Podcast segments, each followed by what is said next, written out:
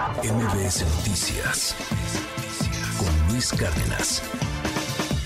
Ayer el exgobernador de Guerrero, Héctor Astudillo, renunció al Consejo Político Nacional del PRI luego de la reforma de Alito.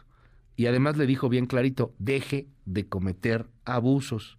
Lo tengo en la línea. Gracias, Héctor. Muy buenos días. ¿Cómo está? Hola, Luis. Me da gusto saludarte. Te saludo con mucho afecto y, bueno, gracias por la oportunidad de esta entrevista. Al contrario, ¿qué si se pasó mucho don Alito Moreno? ¿Qué, qué hizo? Bueno, yo creo que se ha pasado mucho. Es una historia de abusos, como lo expresé, y también voy a retomar lo que tú dijiste, o sea, yo prefiero no ser su consejero del Consejo Político Nacional, porque en lo personal no estoy de acuerdo en este tipo de acciones como esta reforma que se hizo, es una reforma que inexplicablemente no se no se anunció y tampoco se explicó. Eh, ayer cuando llegó la minuta a los estados, yo estuve en la sesión del Estado de Guerrero, donde, por cierto, el Consejo Político de Guerrero eh, mayoritariamente votó en contra de esa reforma. Eh, yo estuve en la sesión del día de antier, en la tarde, y yo no voté a favor de esa reforma porque me di cuenta que era absolutamente eh, tramposa la, la ruta que se había tomado. Nunca se mencionó de qué se trataba la reforma, solamente se mencionaron los artículos, y se mencionaron las fracciones de los artículos, pero nunca se mencionó de qué se trataba esta reforma, aunque se diga que estuvo en la página web y todo eso, la realidad es de que se pudieron poner muchas cosas en la página web, pero nunca hubo una explicación del fondo de esta reforma, de tal manera que lo que sucedió es eh, un abuso más de los muchos que se han cometido. Hay que recordar que anteriormente también el presidente del PRI, en este caso Alejandro Moreno, Alejandro Moreno Cárdenas, pues también estatutariamente se apropió de una serie de facultades que centralizó las decisiones del país, del mismo, en sus manos. Entonces, esta última acción que se cometió, que no alcanzamos todavía ni siquiera a conocer qué es lo que se reformó, pues me pareció un, abuso más y, yo tomé la determinación de separarme del Consejo Político Nacional porque además eh, creo que el desgaste que ha sufrido el PRI por razón de una serie de acontecimientos ligados a Alejandro Moreno y no al PRI nacional, pues ha provocado sin duda una, un deterioro de la imagen del PRI y esto por supuesto yo no lo comparto y sé que no voy a lograr mucho, pero cuando menos alzar mi voz, una voz desde el sur del país, en donde decimos no estamos de acuerdo en esta ruta de abusos, de trampas y, por supuesto de, de que se utilice a personas para ir a hacer votaciones que no saben ni siquiera lo que se está votando y es muy lamentable. A mí me parece que eso tiene que decirse, tiene que denunciarse y vamos a esperar la ruta legal. En la ruta legal, por supuesto, que estaré. Ya. a mí me parece que hay que parar este tipo de abusos y de excesos.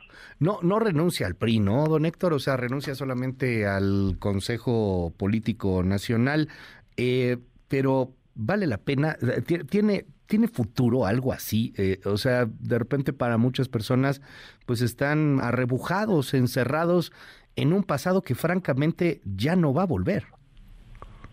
Sí, sí tiene futuro. Yo creo que en, el país hay, hay prismos que están vivos, en el caso de Guerrero, así lo es.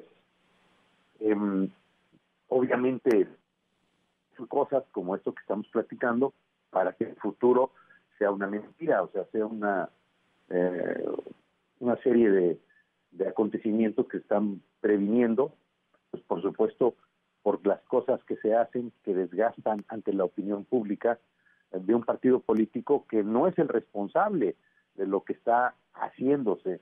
El PRI, al final de cuentas, es un instituto político que tiene bases, que tiene historia, que tiene aportación al desarrollo político y social de este país, pero también creo que no, eh, no merecen estar donde están y que sin duda, aunque hagan discursos que son más veces discursos de expresiones eh, casi altisonantes, pero que no tienen ya ideas aceptables ni creíbles para poder avanzar.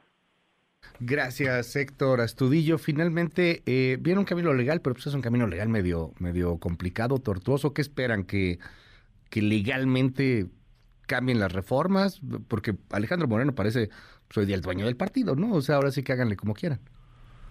Pues yo creo que hay que hay que intentar dejar explico. O sea, no es posible que se hagan reformas cuando no se explican y nadie las conoce.